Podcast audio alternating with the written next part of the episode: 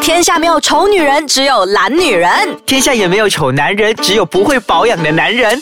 没完没了，让我们一起变漂亮。变帅气。 Hello，大家好，欢迎收听没完没了大家好，我是 Darren 大。家好，我是 Doctor 六。好，上一集我们就有聊到，就是关于到隆鼻，然后是是不动刀的。对，非手术型的。，对，今天我们就要聊到，就是如果动刀的话，会有哪一些项目啊哪一些项目对可以做的？哦，动刀的哈、动刀其实你要怎么样做都可以啦，反正就开始动刀了嘛，嗯你也麻对了，然后我们就让我们做就对了嘛。其实它是这样子的，如果你要隆鼻子的话呢，你需要切割，切割什么？就是你要把那个皮跟肉不剥开啊，啊你才可以对放东西进去，对吗？嗯，那所谓的放东西，那个东西哈、啊它有好几种。假体、假体啊，假体就是你们大家常啊常会对听到的。第二个下来的话就是软骨，软骨，是所以是拿我们身上的软骨吗？对对，对。那你觉得哪里的软骨可以放在鼻子啊？耳朵，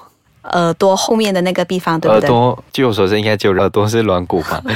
耳朵的软骨啊，嗯甚至是我们的肋骨最下面的那哦个地方。肋骨也可以对对对对对，但是不是上面的那个肋骨硬硬的，啊，比较下一点的那个、嗯比较软的，它也是一小段，嗯嗯，这样子，因为毕竟它是我们自体的嘛，嗯所以比较不会排斥。哦接下来的话就是假体喽。嗯假体也是要看你要定做哪一种，他会跟你先量你的那个黄金比例，嗯然后跟你打一个模型出来，然后你适合你喜欢，你才付款啊，然后过后我们才安排那个手术再跟你们做这样子。哦，但是所谓的手术呢，就一定要在手术房啊，这个是非常大家要注意的地方可。是如果是动到我们身体的软骨，应该就更复杂了吧？这个手术，当然，当然，比方说我们拿耳朵来讲好了，嗯耳朵后面的那个软骨呢，它需要开刀先切割一点点拿出来， 嗯然后再给你放进去，因为它比较软一点，所以它也比较适合放在我们的鼻子，所嗯以它做出来的那个感觉就比较软一点。你可以去搓啊，你可以去捏哦啊，你打喷嚏的时候你也不会怕它会突然间掉出 来还是怎么的对。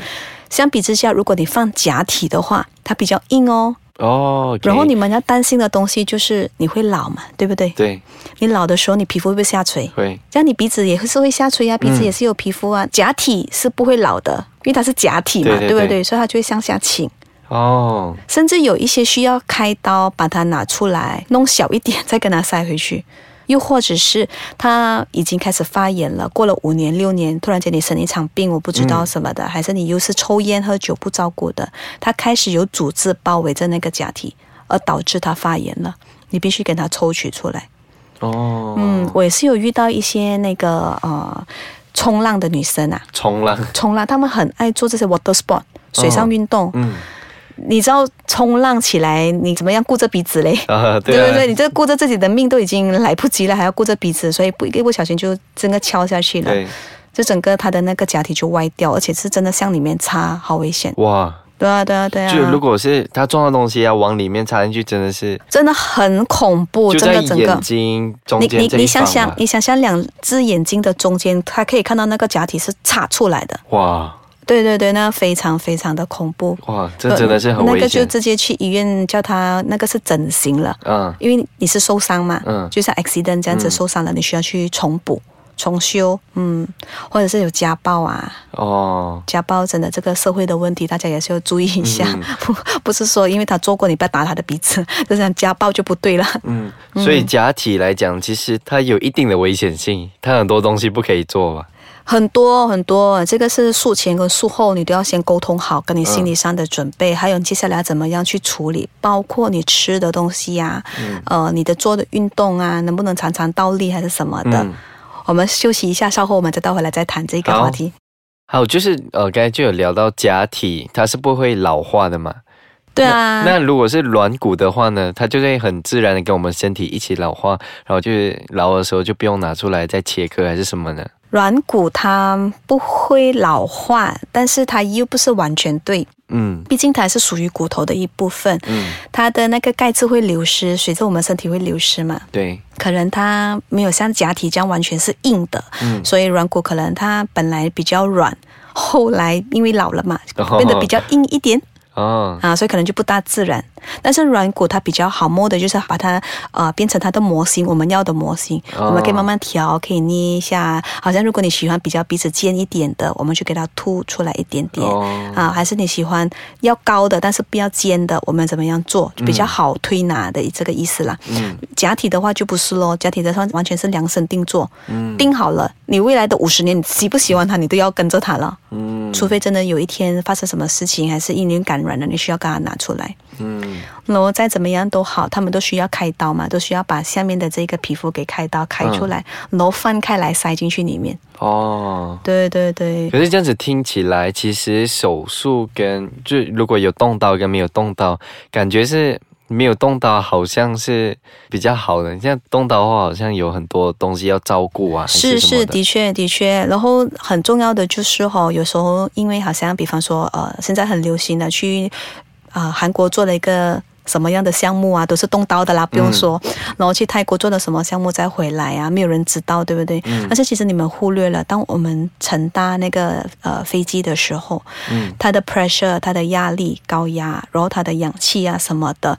都不大适合，因为你身体里面有创伤，嗯当你在起飞的时候，那个压力太大了，你会导致那个线给爆掉、欸，哦，因为它会缝线有没有？因为嗯你切割，你要缝线，所以它感染就从这边来呀、哦，那很多时候会发生这个状况，嗯，所以这样子的话，现在是什么样的人他会想要选择就是动刀啊？哈呃对，选择动刀是怎样的鼻子？职业拳手啊，职业选手职业拳手， 哦，拳手，拳手那种搏击的那种、嗯有没有？嗯你少不免搏击一点关多的，你一一下子就给他 K 了一拳啊在你对啊的鼻子啊，对啊所以他们鼻子多半都是歪的、啊，嗯都是假的、啊，都要重组啊什么的。所以我觉得，如果普罗大众喜欢的话，千万就不要走上要动刀的路线。嗯就没啊有必要啦，没有其实必要啦，真的，你们就用埋线啊，还是嗯用最低限度也有玻尿酸帮忙你，对不对？嗯然后就做了这个项目，你们喜欢，然后真的让你很懊恼，你才走上开刀的路啦。可是开刀的话，其实也没有埋线来的自然嘛，会吗？呃，如果是他的那个手艺非常好的医生哈，那些呃整形医师，他们也会弄到非常的自然的。只是你的后续要 follow up 啊，要怎么样照顾啊，包括你吃的方面，包括你要怎么样照顾他的方面啊，你要回去给他检查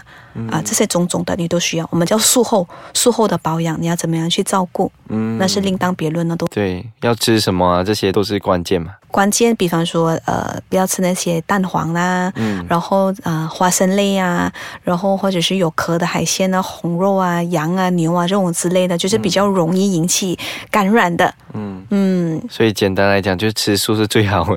吃素万一如果你吃素吃到太多的那个呃蘑菇啊菌类的东西也不大好哦。 哦，也对，你看，其实为什么要去开刀？对对对，所以它不讲是你的唯一啦，我这样子说好了。对对对，讲回来就是我觉得最好的方法就是埋线了、 对，埋就是线，埋线，也是可以拆的嘛。埋线是吗不用拆啊。不用拆吗？不用猜啊，你就是从那个呃针孔那个地方，对不对？你啊刚刚才说鼻头的，嗯，它就有那个 cannula，cannula 就是为什么要用 cannula？它里面